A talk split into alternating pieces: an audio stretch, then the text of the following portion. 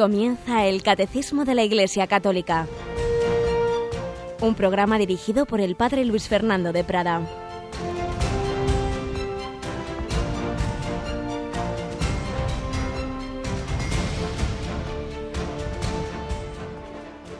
Muy buenos días, queridos amigos, queridos oyentes, querida familia de Radio María, en esta gran familia de oración, de fe, de evangelización, de formación que se va realizando por la gracia de Dios y con la mano materna de la Virgen María a través de las ondas en este mes de junio, mes del corazón de Jesús, en esta fiesta de San Bonifacio, gran evangelizador de, Alemania, aunque él era británico y mártir que fue allí, y en este, esta preparación a Pentecostés. Pero es que además, es que además mañana es primer viernes de mes. Tenemos aquí a Cristina Rubio. Buenos días, Cris. Muy buenos días, padre. ¿Y qué implica para la radio que hoy mañana sea primer viernes de mes? Pues que esta noche disfrutamos de la hora santa en directo a partir de las 11, como cada primer viernes de mes, pues el jueves día anterior siempre tenemos ese momento de oración.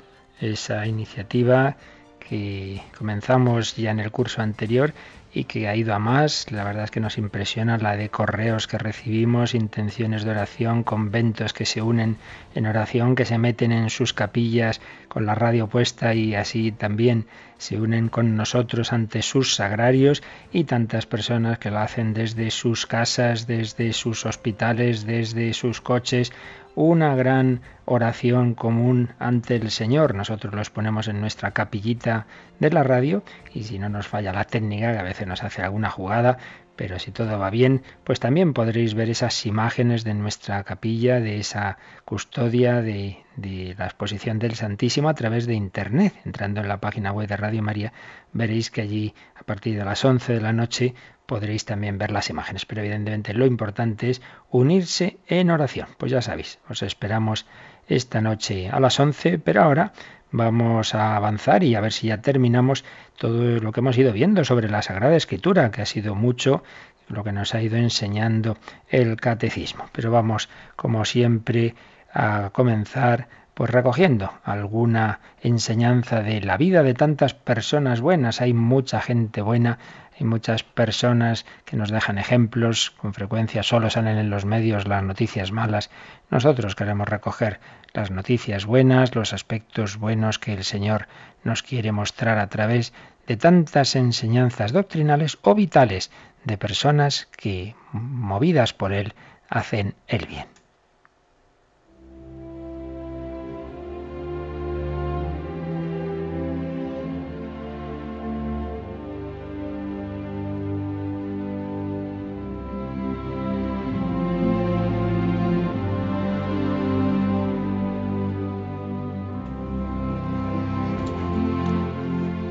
Y hoy volvemos a una de esas historias reales que recogía y publicaba el padre José Julio Martínez. Esta, cuyos nombres y lugares disimuló, pero que estaba atestiguada, incluso se publicó en un periódico de una ciudad de Levante, la tituló Los dos la misma edad. Los dos la misma edad. En una ciudad mediterránea, un muchacho a quien llamaremos Ricardo Trabaja como vendedor de periódicos en un kiosco importante. No los vocea por las calles, sino que los trae de la editorial y los lleva a los suscriptores. Luego hace los recados que le encarga la dueña del kiosco y se queda allí en el kiosco, atendiendo a los clientes. Este trabajo le exige madrugar mucho y aguantar horas y horas, lo mismo el sol que la lluvia o las exigencias de algunas personas. Pero Ricardo todo lo lleva con alegría. Sabe que está ganando un dinero indispensable en su casa porque su madre ha quedado viuda de un trabajador eventual que no le dejó pensión alguna. Sus hermanos son pequeños todavía y no pueden trabajar. La que trabaja también es la madre, encargándose de limpiar muy temprano algunas oficinas. Cada noche, durante la modesta cena familiar, Ricardo vive los únicos momentos en que todos están reunidos y entonces se siente feliz, porque su madre aprovecha algunas ocasiones para mostrarle su agradecimiento y cariño, así como las esperanzas que tiene depositadas en este hijo para su porvenir y el de los pequeños. Estos juegan confiadamente con Ricardo y también le quieren mucho, porque es un chico extraordinariamente cariñoso. Y es que en esa familia faltan muchas cosas de la vida moderna, pero no faltan el cariño, el amor y la alegría. Por eso cada noche en esos momentos de convivencia feliz, Ricardo recupera energías para madrugar al día siguiente y volver a su trajín del kiosco y del reparto de los periódicos. Y llegó así un día veraniego allá por los años 70. Y desde el bar, contiguo al kiosco, uno de los camareros, a quien Ricardo conocía bien, le pidió un semanario deportivo. En ese momento Ricardo estaba solo en el kiosco, pero no dudó en tomar la revista y correr al bar, solo se entretuvo dos o tres minutos. Pero en ese momento pasaban dos chicos ante el kiosco y al ver tantas revistas atractivas sin nadie que las cuidase, se sintieron tentados. Uno de ellos echó mano al mostrador y cogió las que le parecieron más bonitas. Ya iniciaba la marcha apresurada cuando apareció Ricardo y se dio cuenta de lo ocurrido y gritó al chico, me estás robando el pan de mi madre. Aquella frase, pronunciada con voz vibrante y muy sentida, produjo en el ladronzuelo el efecto de un rayo caído ante sus ojos. Se detuvo, dio media vuelta, formuló una excusa. No, no, no, si yo te las iba a pagar. ¿Cuánto valen? Ricardo se sintió desarmado ante esta actitud del muchacho. Calculó el precio de las revistas y añadió, yo te las regalaría. Pero entonces tendría que pagar a la dueña ese dinero de mi bolsillo y mi madre es viuda. Trabaja limpiando las oficinas de dijo el nombre de una determinada empresa. El chico quedó más impresionado todavía, porque precisamente en esas oficinas su padre era gerente y le había oído decir en casa que era muy buena y honrada la mujer que venía cada mañana para hacer la limpieza. Respondió a Ricardo, pues déjame aparte esas revistas que vivo ahí cerca y ahora mismo te bajo el importe. Y acompañado por su amigo, que había escuchado el diálogo en silencio, entró en el portal de su casa, subió a su habitación, tomó su hucha, sacó de ella todo lo que tenía, bajó veloz al kiosco y le entregó ese dinero a Ricardo diciéndole, toma, hay algo más, pero para ti, adiós. Ricardo apenas tuvo tiempo para decirle esa palabra que sale siempre de los corazones nobles. Gracias, muchas gracias. Cuando contó el dinero, advirtió que no era un poco más, sino bastante más. Y en cuanto llegó a su casa, se lo entregó con mucha alegría a su madre.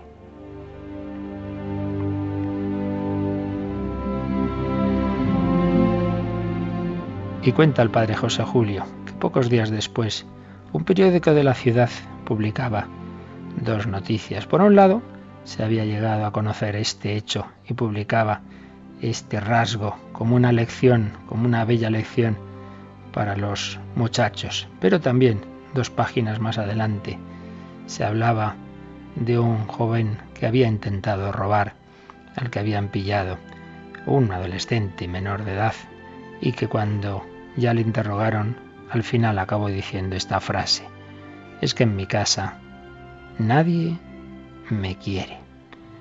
Y comenta el padre José Julio. Si ese chico se hubiera sentido en casa tan comprendido y tan querido como se sentía Ricardo, nunca hubiera concebido esa disparatada idea de robar y escaparse. Y es que, como bien enseñó aquel gran formador de jóvenes que fue San Juan Bosco, lo más importante para educar a los niños y a los jóvenes es que se sientan queridos, que se sientan amados. Este joven Ricardo se esforzaba por llevar a su casa ese pan, por ayudar a su madre, a sus hermanos, porque en su casa faltaba el dinero, pero no faltaba el amor. Pues pedimos al Señor que sepamos siempre, ante todo, transmitir ese amor, ese cariño, cuya falta tantos problemas genera en la familia y en la sociedad.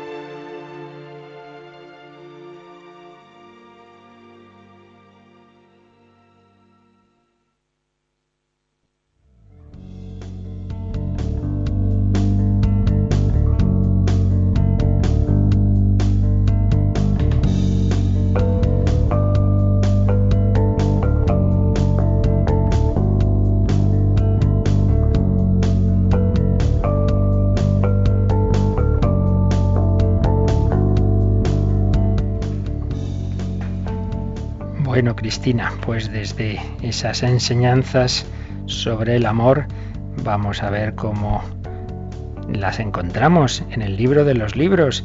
En la Biblia hemos estado dedicando muchas catequesis siguiendo el catecismo a profundizar en la Sagrada Escritura, donde también encontramos muy bellas historias que no podemos echar en saco roto. Y el último apartado que nos queda del Catecismo sobre la Escritura se titula La Sagrada Escritura en la vida de la Iglesia. Pero vamos hoy al revés de como solemos hacer, vamos a comenzar primero por ver cómo lo dice sintéticamente eh, lo que aquí se explica, como lo dice el Yucat, y luego lo vemos en el Catecismo. Por tanto, vamos al número 19 del Yucat, que se hace esta pregunta.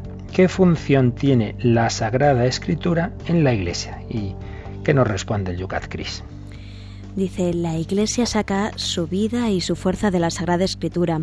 Con la excepción de la presencia de Cristo en la Sagrada Eucaristía, no hay nada que la Iglesia venere más reverentemente que la presencia de Cristo en la Sagrada Escritura. En la Santa Misa cogemos en pie el Evangelio, porque en las palabras humanas que escuchamos es Dios mismo quien nos habla. Y tú que eres tan amante de San Francisco de Asís, no si te has fijado que a la izquierda hay una cita en la columna de la izquierda. A ver, a ver, ¿qué dice? Dice San Francisco de Asís, el mayor cristiano después de Cristo, fundador místico. No, eso no lo dice. Sí, sí, sí. Leer la escritura, la Sagrada Escritura, es pedir consejo a Cristo. Eso es lo que dice San Francisco. Leer la Sagrada Escritura es pedir consejo a Cristo, pero Cris aquí ha aprovechado para recordar sí, claro. que según el Yucat hay una expresión tradicional que en aquel siglo XIII se decía que después de Cristo, ¿verdad? El, el mayor cristiano había sido San Francisco de Asís. Pero bueno, a lo que vamos, leer la Sagrada Escritura es pedir consejo a Cristo, porque nos ha dicho esta frase última del Yucat, en esas palabras humanas que escuchamos al proclamarse la escritura, es Dios mismo quien nos habla. Esa es nuestra fe y la consecuencia es que de ahí sacamos nuestra vida y nuestra fuerza y que hay dos grandes centros de la veneración de la Iglesia, del día a día, del alimento de la Iglesia. ¿De qué se alimenta la Iglesia? Ante todo de la Eucaristía, del cuerpo de Cristo, pero nos ha dicho Yucat que después la gran veneración de la Iglesia va también a la palabra de Dios y de ahí todos esos gestos que en la liturgia se le dan. Bien, esto es como lo sintetiza el Yucat, pero ahora vamos a ver tres números del catecismo en que se nos habla de ese papel de la Sagrada Escritura en la vida de la Iglesia, que son 131, 132 y 133, que como tantas otras ocasiones en estos en este capítulo sobre la Biblia están hechos básicamente de citas del, de la Dei Verbum, la Constitución del Vaticano II sobre la palabra de Dios. Vamos a ver, la ciento, el 131, ¿qué nos dice? Es tan grande el poder y la fuerza de la palabra de Dios que constituye sustento y vigor para la Iglesia, firmeza de fe para sus hijos, alimento del alma, fuente límpida y perenne de vida espiritual. Los fieles han de tener fácil acceso a la Sagrada Escritura. Hay pues dos, dos frases en realidad en este número, dos ideas. En primer lugar, el, poder y la fuerza de la palabra de Dios, que constituye sustento, sustento, alimento, vigor para la Iglesia. Y de ahí viene firmeza de fe para sus hijos. Ahí ando un tiempo ahí poquito mi fe está tan valiente, lee, lee más la escritura en espíritu de oración, evidentemente. Firmeza de fe, alimento del alma, Ahí nuestra alma va recibiendo lo que necesita. Fuente límpida y perenne de vida espiritual.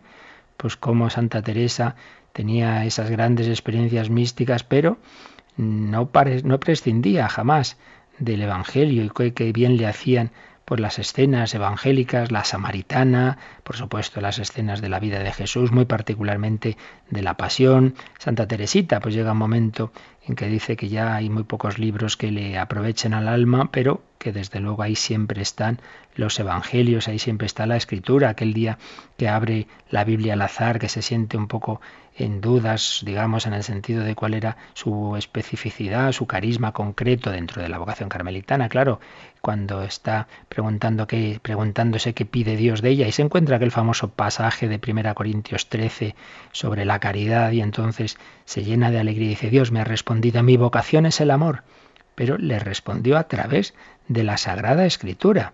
Y así podríamos, bueno, San Francisco de Asís, que acabamos de mencionar, que decía, no, no, no hay más regla que el Santo Evangelio, que otra cosa tenemos que vivir que lo que nos ha dicho el Señor. Firmeza de fe, alimento del alma, fuente límpida y perenne de vida espiritual.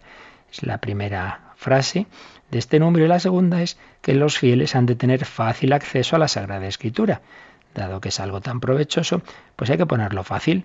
Y por eso se ha hecho un inmenso esfuerzo en estos 50 años desde el concilio, pues de traducciones, de ediciones populares, de libritos donde se nos ofrece eh, la palabra de Dios de cada día, etcétera, etcétera. Bueno, luego Después de leer los tres números haremos un comentario en conjunto, pero vamos a seguir al 132, que aquí ya se nos explica más, dirigido a la teología, la escritura y la teología. ¿Qué nos dice este número, Cristina?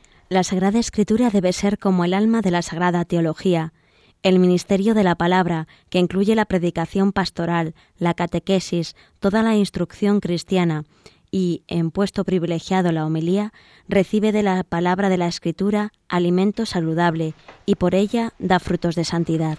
Así pues, lo que antes se nos ha dicho de los cristianos en general, ahora se aplica a los teólogos, a los sacerdotes, a los predicadores, a los catequistas, la Sagrada Escritura debe ser como el alma de la Sagrada Teología, antes que otro tipo de reflexiones, de consideraciones, de uso de otras ciencias. Lo más importante siempre es la escritura.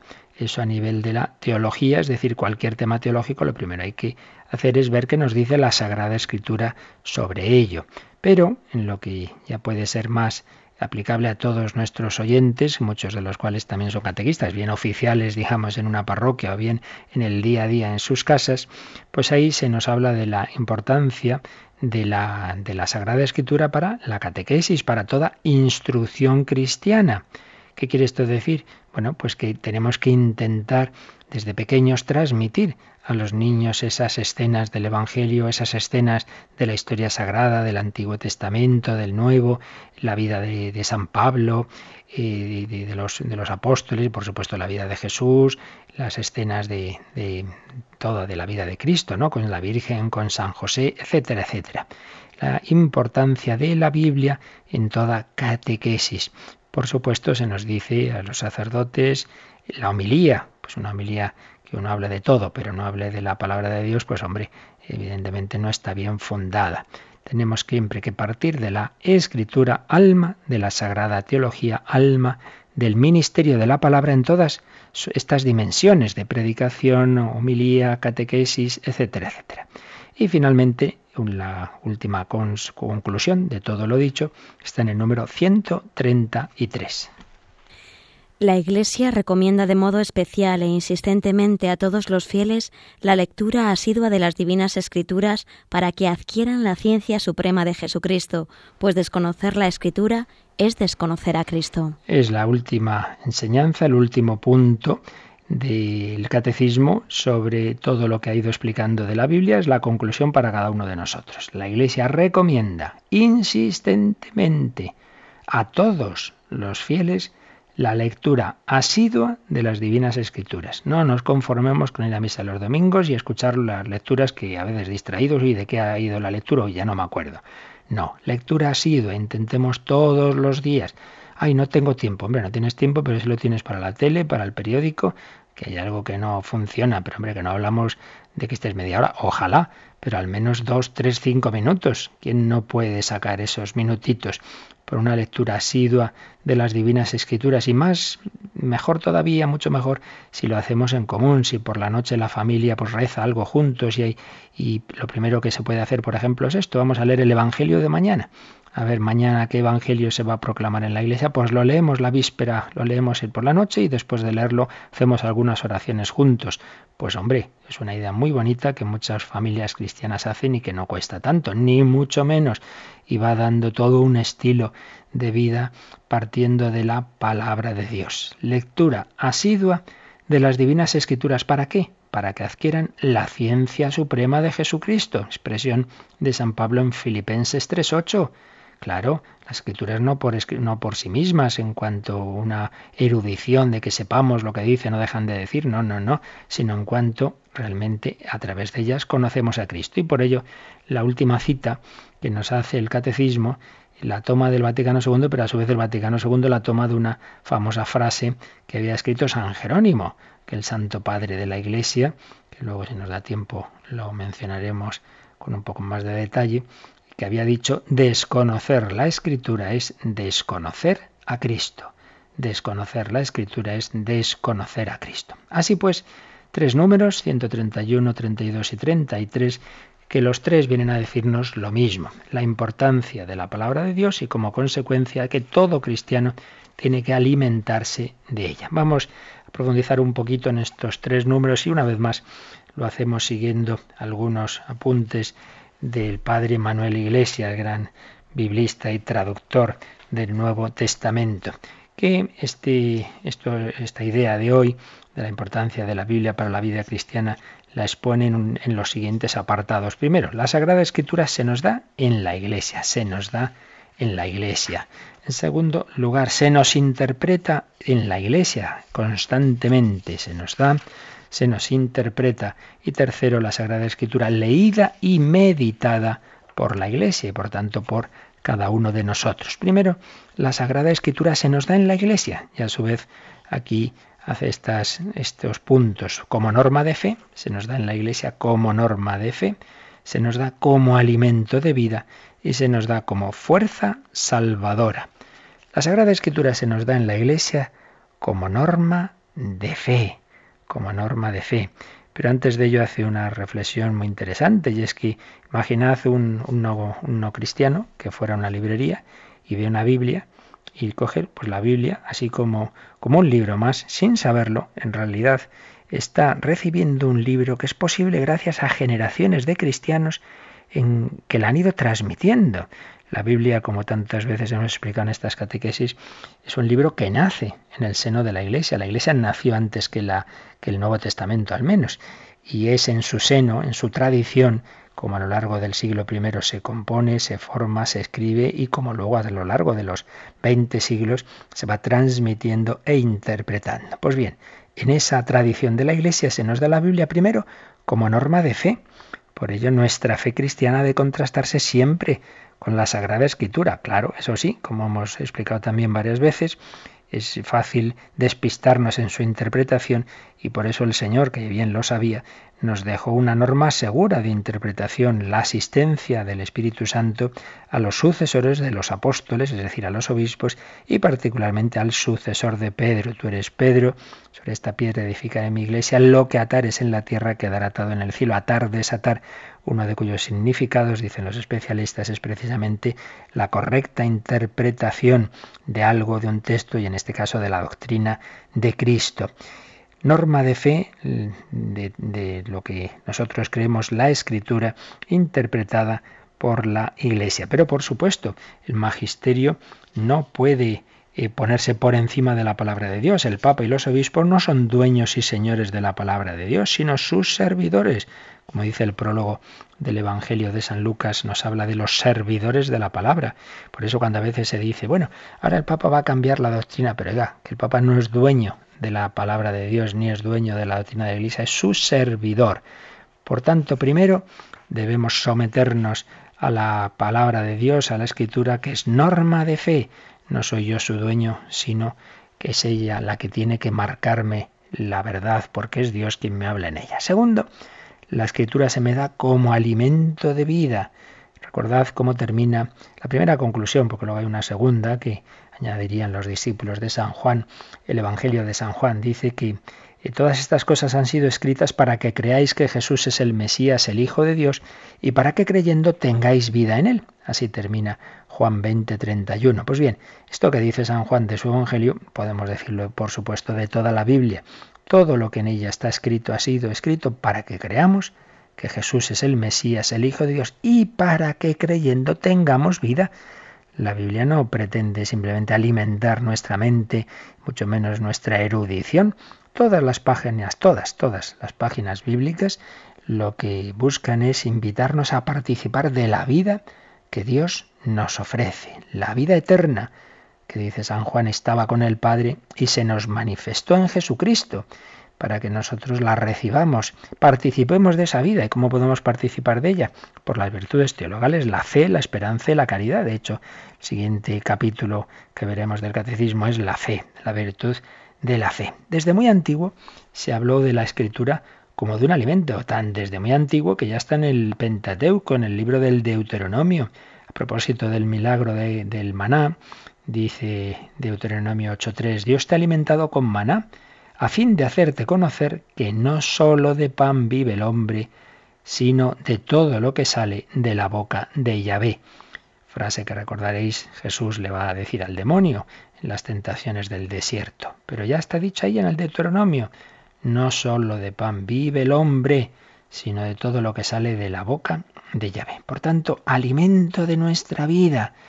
No basta que alimentemos nuestro estómago con un buen desayuno, una buena comida, hay que alimentar nuestra alma, alimento de vida. Y San Pablo, en varios lugares, hablará de la importancia de la escritura también para nuestra enseñanza. Por ejemplo, en Romanos 15:4 dice que las escrituras del Antiguo Testamento se escribieron para nuestra enseñanza, para que por la constancia y el consuelo que dan las escrituras mantengamos la esperanza. Así pues, la Sagrada Escritura nos consuela y nos estimula a perseverar, a seguir caminando.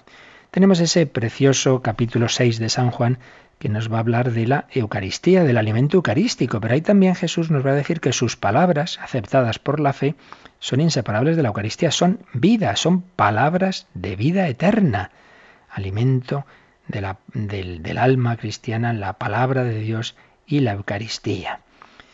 Alimento de vida, norma de fe. Tercero, se nos da la palabra de Dios como fuerza salvadora, una fuerza poderosa, ese gran poder de Dios que al principio dijo, haya luz, y hubo luz.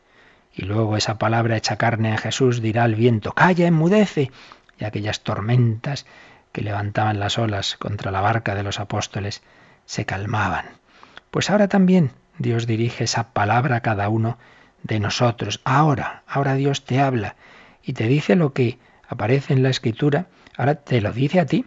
Y esa, esa comunicación, esa palabra de Dios puede tener la forma de llamada. Ven y sígueme. Pues cuántas personas han sentido en un momento de su vida que lo que Jesús dijo a un apóstol, a San Mateo, etcétera, se lo decían a él. Como por ejemplo a San Francisco de Asís, que antes mencionábamos o puede tener la forma de un nombramiento para una misión. Id y predicad el Evangelio. De explícita declaración de la voluntad de Dios. Amaos unos a otros como yo os he amado. De felicitación. Felices vosotros cuando os persigan por mi causa. También a veces de amenaza. Ay de vosotros que ni entráis en el reino ni dejáis entrar. Palabras de anuncio de perdón. Tus pecados quedan perdonados. De queja ¿También vosotros queréis marcharos? De reproche, hombres de poca fe, de invitación, venid a mí todos los que estáis agobiados, etcétera, etcétera. La palabra de Dios se dirige a nosotros en innumerables formas, en las formas que pueda adoptar un diálogo entre personas, con la peculiaridad de que aquí quien empieza el diálogo es Dios, son las personas divinas. Por eso su palabra es poderosa y produce en nosotros el efecto que significa. Claro, eso sí, Luego la respuesta humana eh, va a ser muy diversa. Dios habla, pero podemos responder muy bien, ciento por uno, 60, 30 o muy mal. Por eso dice la carta de Santiago, Santiago 1.21, recibid con mansedumbre la palabra plantada en vosotros, que tiene poder para salvaros. Sí, pero hace falta que esa semilla la dejes crecer, no se la lleven los pájaros, no se quede sin dar fruto. Así pues, palabra de Dios que se nos da como norma de fe, como alimento de nuestra alma, una palabra poderosa, capaz de salvarnos y santificarnos. En este sentido, pues podemos decir que hay dos grandes caminos de alimento del cristiano, la palabra de Dios y los sacramentos, que son complementarios, proceden del mismo espíritu. Segundo apartado que hace el Padre Iglesias es que la Sagrada Escritura, donde se nos interpreta correctamente, es en la Iglesia. De esto lo hemos hablado ya muchas veces, pero ello no hace falta que aquí insistamos más, pero sí la importancia de que todos, desde el teólogo al más sencillo cristiano, pues nos demos cuenta de que lo importante es leer la escritura en el espíritu de fe, en oración, sabiendo que ahí nos está hablando Dios. Cuidado con no caer en soberbias de, ah, yo me lo interpreto a mi manera, porque toda herejía en la historia de la Iglesia se ha apoyado en algo de la Biblia, toda. Por tanto, no basta, no basta con leerla, hay que hacerlo con humildad, hay que hacerla en el mismo espíritu en que fue escrita, invocando al Espíritu Santo. Pues vamos nosotros también a invocar al Espíritu Santo, vamos a pedir que se produzca hoy día también el nuevo Pentecostés, que cada uno de nosotros, pero no solo individualmente, sino en las comunidades y en definitiva la Iglesia entera, pues reviva, reviva esa experiencia de la comunicación del Espíritu Santo, que es la que nos hará capaces de vivir de la palabra de Dios, de vivirla y de anunciarla al mundo entero.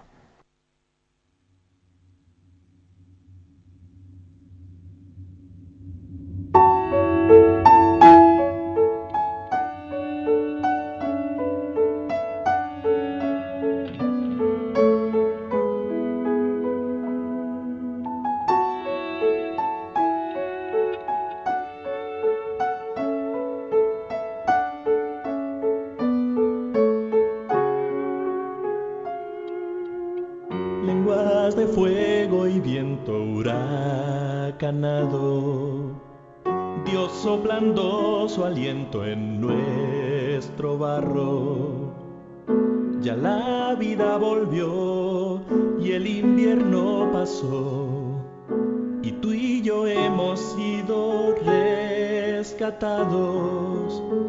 Eran muy pocos solos y asustados, escondidos de todos y encerrados pero el viento sopló y el mar rojo secó.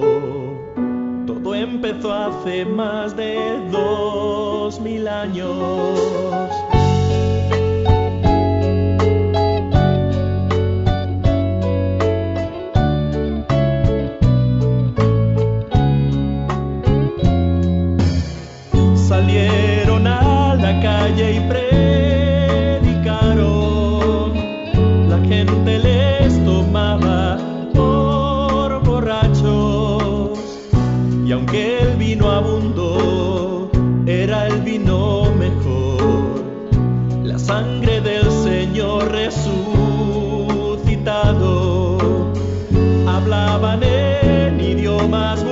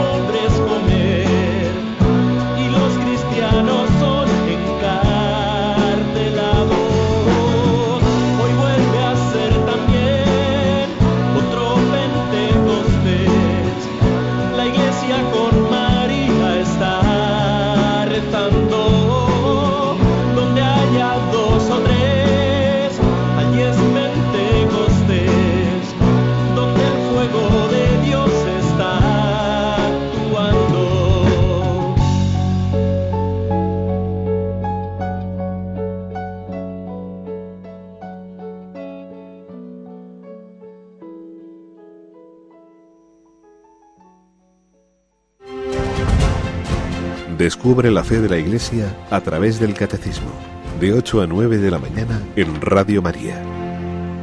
La fe de la Iglesia que medita en la escritura cada vez la va interpretando, la va conociendo mejor, porque evidentemente nunca acabaremos de profundizar en ella. Se profundiza en ella a través del estudio teológico, pero también a través de la oración.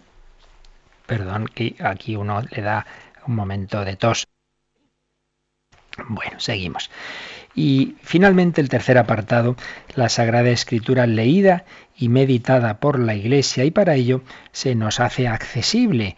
Y aquí pues una breve referencia a las traducciones de la Biblia. Obviamente pues lo que usamos normalmente son traducciones, salvo que sepamos arameo, hebreo, eh, griego, etcétera. Por ello, dos palabras sobre las traducciones que se han ido haciendo para que tengamos cierta idea. Ya hemos mencionado la traducción de los 70, que es una traducción griega del Antiguo Testamento hebreo que se hizo en Egipto antes del año 100 antes de Cristo y que hicieron los una serie de sabios judíos eh, y que es muy importante, muy importante, no solo porque la adoptaron los judíos de, de, la diáspora, de fuera de Israel, y como hemos habido posteriormente también grupos del propio Israel, sino sobre todo porque llegó a ser la Biblia oficial, por un lado, de ese judaísmo de lengua griega, pero también de la primitiva iglesia.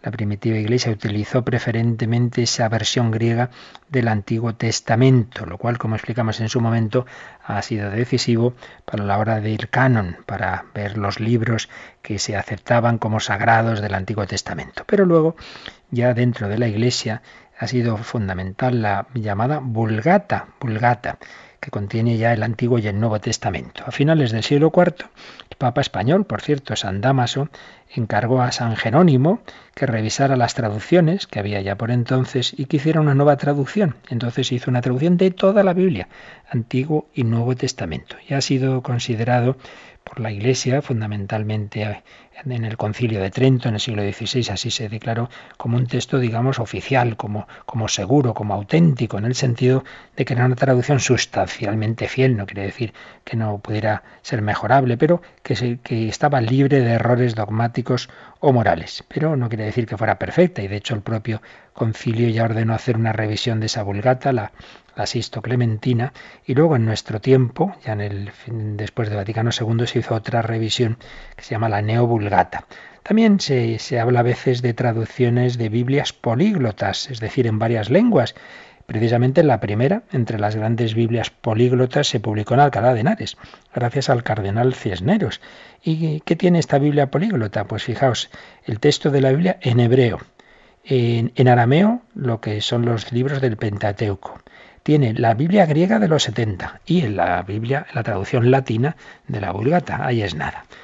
Biblias políglotas. Pero evidentemente lo que nosotros normalmente nos vamos a aprovechar son de traducciones actuales al castellano. Hay muchas, hay muchas, y la más reciente en español, y de toda confianza, claro, es la que ha encargado la Conferencia Episcopal Española. Y además se va a ir volviendo a, a llevar esos textos, esas traducciones, se van a, a, convertir en los libros litúrgicos. Lo que vamos a leer en misa los próximos años, pues se va a tomar de esta traducción oficial. No existía hasta ahora una traducción oficial hecha, encargada por la Conferencia Episcopal Española. En definitiva, que todo esto busca que nos acerquemos a la palabra de Dios, que la tengamos de fácil acceso.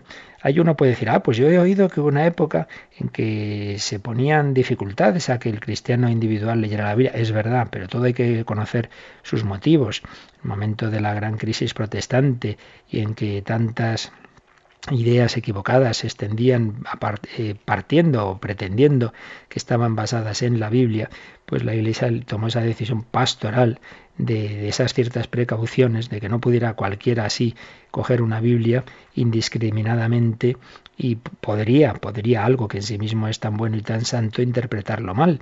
Y ahí había sus ciertas eh, limitaciones, pero por supuesto la Biblia llegaba, la palabra de Dios llegaba eh, a todo el pueblo a través de la predicación, la catequesis, la historia sagrada. Yo diría que más, que muchas veces hoy día, que sí, sí, las podemos leer la Biblia, pero muchísimas, las nuevas generaciones saben muchísimo menos de la Biblia de lo que lo sabían, de lo que sabían las antiguas, a pesar de esas limitaciones. Pero es que podemos irnos al extremo contrario, de tomar la Biblia como si fuera el centro de la Iglesia, como si el cristianismo fuera una religión del libro, y no es así. Nuestro libro, en definitiva, es, es Jesucristo. Y, y, ha habido santos que sin poder leer y habiendo leído poco la Biblia, sin embargo han tenido esa relación viva con Cristo. Y como hemos dicho muchas veces, todos los mártires de los primeros años, pues evidentemente no pudieron leer el Nuevo Testamento porque aún no existía. El cristianismo ante todo es relación, relación con una persona. Pero evidentemente pudiendo, pues como hemos estado diciendo hoy todo el día, Debemos hacer todo lo posible por alimentar nuestra alma con la Sagrada Escritura ahora que tenemos tan fácil su acceso. Y así, y así el Señor puede convertir nuestro corazón en la biblioteca de Cristo. una expresión de San Jerónimo en una carta a un sacerdote. Un corazón que lee, que medita, que ora la Sagrada Escritura, se puede convertir en biblioteca de Cristo. Qué expresión tan bonita. Bueno, Cristina, pues con esto terminamos todos estos capítulos, todos estos apartados, que han sido bastantes, sobre la palabra de Dios, sobre la Sagrada Escritura. Y como siempre que se termina un capítulo, vienen unos números de resumen, unos números de resumen de, lo que se ha visto. Así que vamos a, a ver si nos da tiempo a leerlos en estos últimos minutitos a partir del 134. El primero pues viene a decirnos lo que estamos ahora mismo afirmando sobre Cristo y la Escritura. ¿Nos lees el 134, por favor? Sí.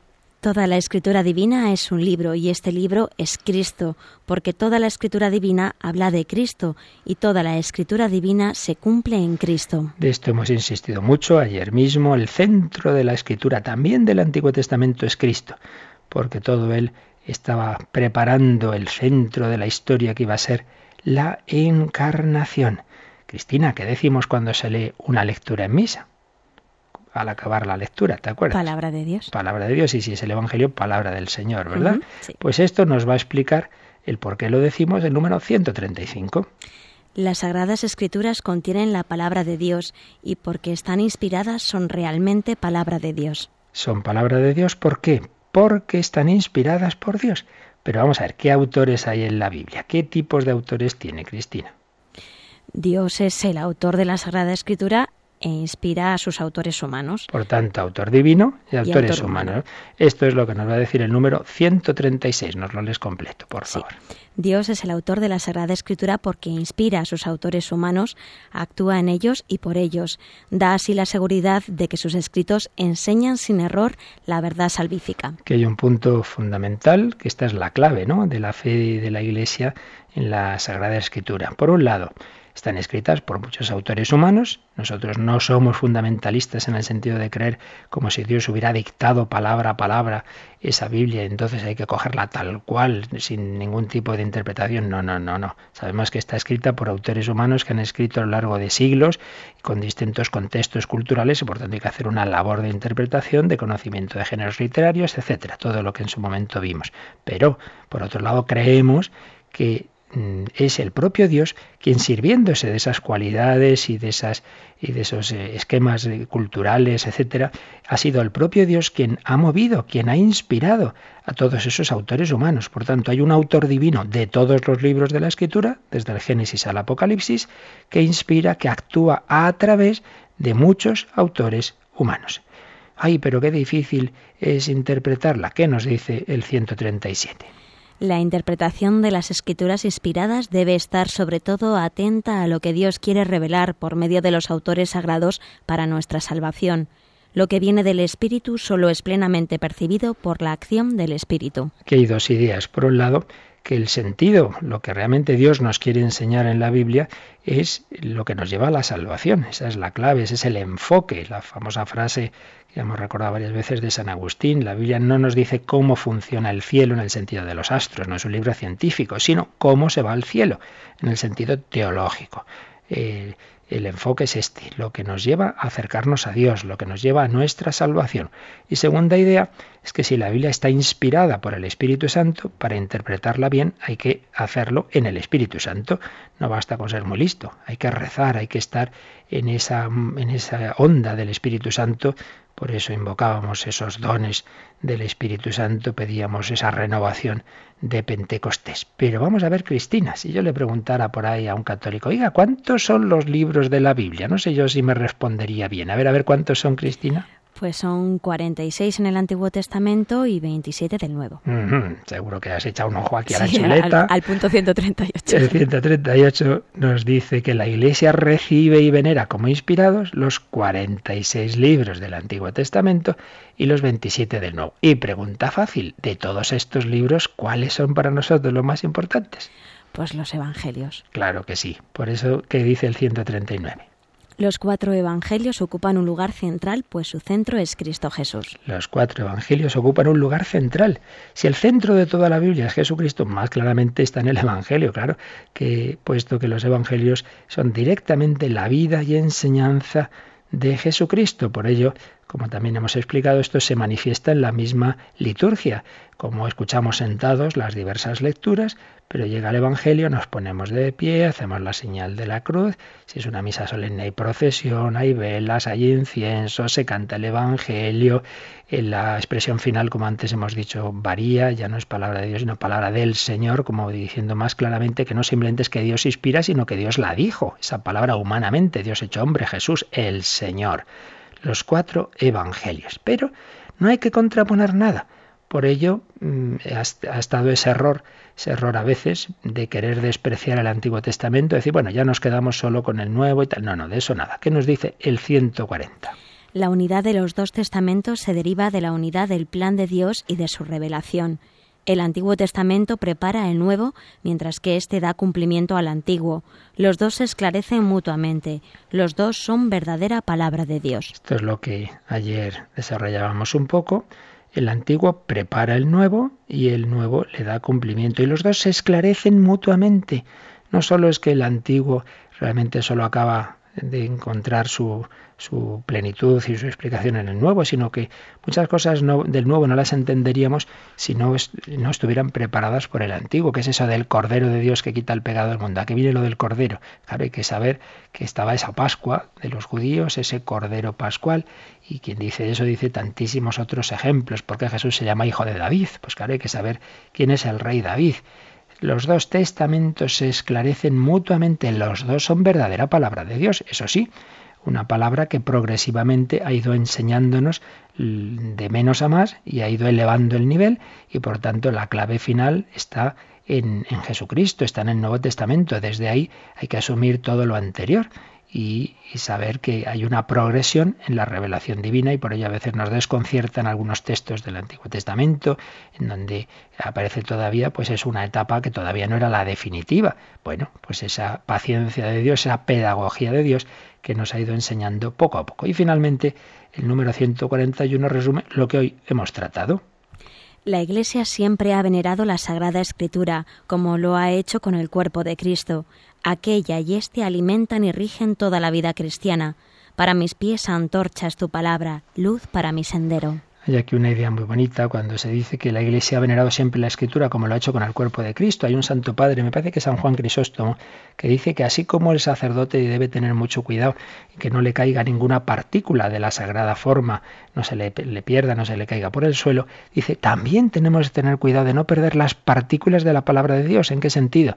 Porque se nos está leyendo las lecturas y estamos distraídos. ¿Qué ha dicho? Ay, no sé, pues has perdido partículas de la palabra de Dios, algo que Dios te quería decir atención a Dios que nos habla. Bueno, pues una preciosidad de capítulo que terminamos hoy, pero que nos debe exhortar a todos los días leer la escritura. Pues nos quedamos con esa idea y le pedimos al Señor que así lo vivamos, pedimos los dones del Espíritu Santo y los últimos minutos, además de esa reflexión y esa meditación, podéis, quien lo desee, llamar o escribir, como ahora se nos va a recordar. Participa en el programa con tus preguntas y dudas. Llama al 91 153 8550. También puedes hacerlo escribiendo al mail catecismo arroba radiomaria.es. Catecismo arroba radiomaria.es.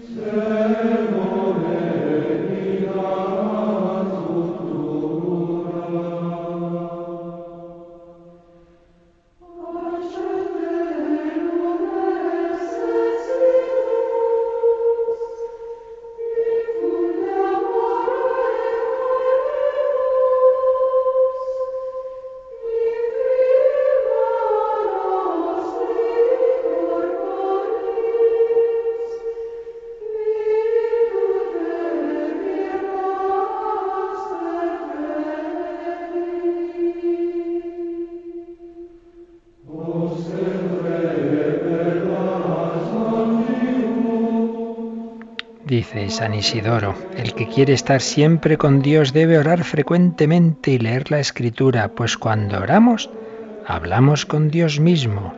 Y cuando leemos la escritura, Dios habla con nosotros. Pues todos los santos nos exhortan a esta lectura meditativa de la escritura. ¿Tenemos alguna llamada, Cristina? Sí, tenemos una pregunta de María desde Cuenca.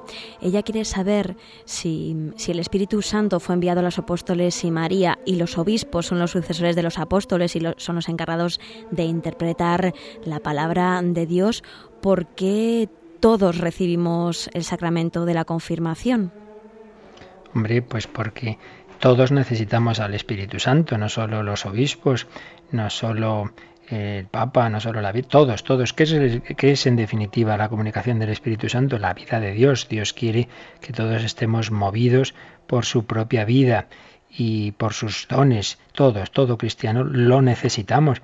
Y una cosa es que luego haya unas misiones especiales, unas tareas especiales, como es la de los sucesores de los apóstoles, para lo cual necesitan también una especial luz o una especial comunicación del Espíritu Santo. Y otra cosa es que todos lo necesitamos. Todo cristiano tiene que ser apóstol y testigo de Cristo, todo cristiano debe dar testimonio del Señor y para ello necesita, necesita también del Espíritu Santo. Por eso, no solo en la confirmación, ¿eh? en, la, confirmación es por excelencia, digamos, el sacramento del Espíritu Santo, pero tened en cuenta que en todo sacramento se nos da el Espíritu Santo. Hay un signo de esa efusión del Espíritu Santo que es la imposición de manos. Pues fijaos cómo el sacerdote impone las manos, extiende las manos sobre el pan y el vino en la misa, sobre la cabeza del, del penitente que se está confesando, etc. La imposición de manos nos indica que en todo sacramento se nos comunica el Espíritu Santo. Todo cristiano lo necesita, María. Muchas gracias por tu pregunta. Y tenemos algún comentario más, ¿no? Sí, tenemos un comentario de María de San Sebastián que, bueno, pues nos quiere decir que ya en la renovación carismática ha aprendido que el Espíritu Santo es el amor del Padre al Hijo y del Hijo al Padre, tan grande que constituye otro ser, una efusión de amor. Bien, eso ya es, entra, lo veremos en su momento en la Trinidad, ¿verdad?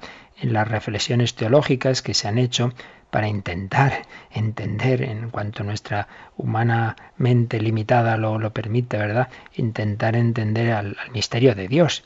Y ciertamente hay una reflexión que procede sobre todo de San Agustín, que, que, ve cómo el, el, Padre viene a ser es el, el yo, el yo, el Jesucristo es el tú y el Espíritu Santo en nosotros. Y como podemos decir también el amante, el amado y el amor. El Espíritu Santo sería el mutuo amor del Padre y del Hijo, el abrazo mutuo, el que les une. Por eso también es quien nos une en la Iglesia. Por eso terminamos las oraciones diciendo, te pedimos esto en la unidad del Espíritu Santo. Esa unidad del Espíritu Santo no es simplemente la unidad eh, del Padre y el Hijo, sino la unidad en la Iglesia. Y nos llega también un correo de Abelina eh, Rincón, que por cierto, muchas veces yo me olvido, a ver si a partir de la semana que viene lo hacemos, siempre que escribáis o eh, llaméis, decir de dónde lo hacéis. Estas llamadas nos han dicho de dónde, pero los correos a veces no lo ponen. Pues nos pregunta Abelina, ¿cómo estar preparada para entender bien las escrituras y no distraerse? ¿Tiene algo que ver para esa preparación la oración y el ayuno? Bueno, yo le diría primero que distraernos, eh, salvo que ya estemos en una etapa muy mística, ¿verdad? Es casi imposible no distraernos algo, eso es normal. El Señor ya comprende nuestra debilidad de mente, pero hay que poner todo de nuestra parte, claro que sí. Y en esa preparación tienen que ver la oración y el ayuno. La oración ciertísimamente, pues todo lo que han aconsejado los maestros de oración, escoger mejor lugar, el mejor, el mejor momento, hacer una preparación, invocar al Espíritu Santo, a la Virgen, tener delante algo que nos centre, por supuesto, si estamos en la iglesia muchísimo mejor, y si no, pues ponernos una imagen, etcétera. Y el ayuno, ya también depende, hay más de cada uno, pues no, no Dios lleva a todo el mundo por el mismo camino, pero claro que sí, que es en la tradición de la Iglesia un camino que muchas veces ayuda a la oración, el ayuno, el ayunar de otras cosas para alimentarnos de la palabra de Dios. Todos los medios que nos sirvan, que nos ayuden para centrarnos más en, la oración, en el Señor y en lo que nos quiere decir, serán muy buenos. Ahora, a pesar de todo lo que esos medios que pongamos, nadie se asuste ni se desanime de que se distrae. Hagamos lo posible, pero lo importante es estar en presencia de Dios, aunque de vez en cuando la mente se nos vaya por ahí, que ya decía Santa Teresa que la imaginación es la loca de la casa, pero a pesar de todo, Dios actúa. Bueno, Pues terminamos este capítulo y ya a partir de la próxima semana entramos, después de haber visto cómo Dios nos habla, entramos en cómo responder a Dios, entraremos en la fe. Y os recuerdo que hoy jueves, mañana primer viernes de mes y en la última hora de este jueves la vamos a vivir en oración porque esta noche tenemos hora santa, todos os invitamos de 11 a 12 de la noche a unirnos en oración con nosotros ante el Santísimo expuesto en la capilla de Radio María y con esa oración que transmitimos por las ondas y también por las imágenes de nuestra web. Quedamos unidos en oración. La bendición de Dios Todopoderoso, Padre, Hijo y Espíritu Santo, descienda sobre vosotros. Que paséis un buen día en el Señor.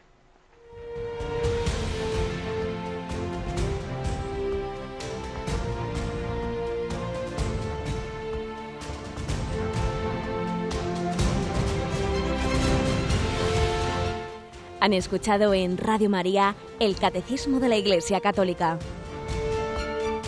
un programa dirigido por el Padre Luis Fernando de Prada.